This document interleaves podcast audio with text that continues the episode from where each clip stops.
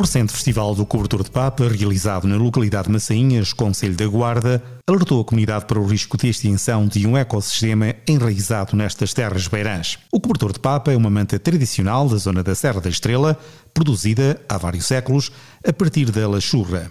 A lã é retirada das ovelhas de raça montegueira.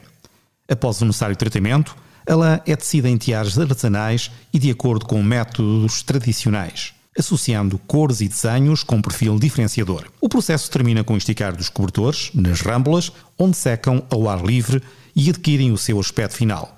Existem o cobertor branco com três listas castanhas, a manta barrenta ou manta do pastor, a manta lobeira ou manta espanhola, o cobertor branco, o cobertor bordado à mão e o cobertor de papa em várias cores.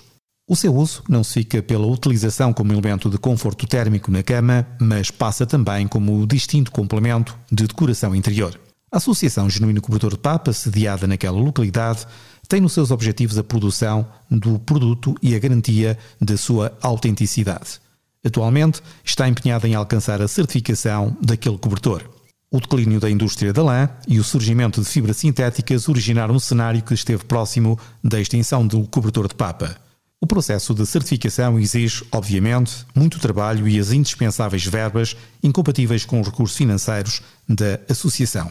É imperioso preservar o cobertor de papa, defender a sua autenticidade, incrementar a sua valorização e promoção.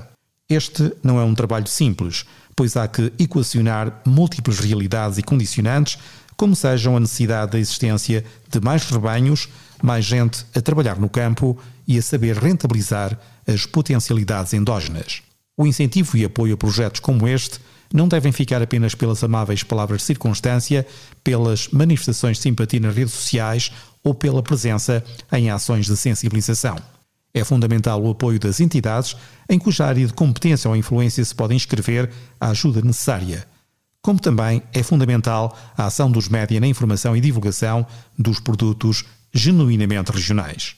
Por outro lado, importa efetuar a transmissão do saber fazer aos mais jovens, o envolvimento da investigação académica, uma atitude ativa dos consumidores na preferência daquilo que tem alta qualidade e matriz tradicional portuguesa.